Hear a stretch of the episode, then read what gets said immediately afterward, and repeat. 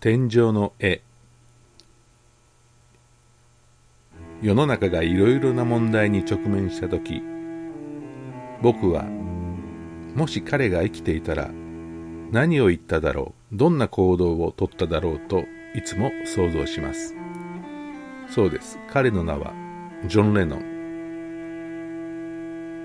1966年11月9日。ロンドンで陽子小野の個展が開かれていた時ジョンはその個展に立ち寄ります。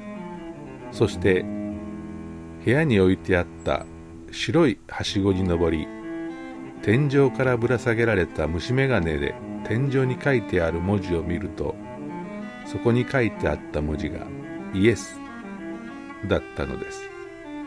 これでジョンの運命は決まりました。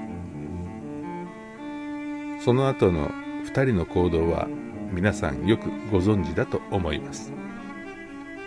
教団に倒れた彼を今更悔やんでも仕方がないのかもしれませんけど21世紀世の中が混沌としすぎた世紀です。そんな時彼が生きていたら何を言っただろうどんな行動をとっただろうと僕は想像してしまいます。ダブルファンタジージョンヨーコ二人の言葉音楽作品メッセージ。二人の人生の物語。2020年10月9日金曜日から2021年1月11日月曜日祝日。ソニーミュージック六本木ミュージアム。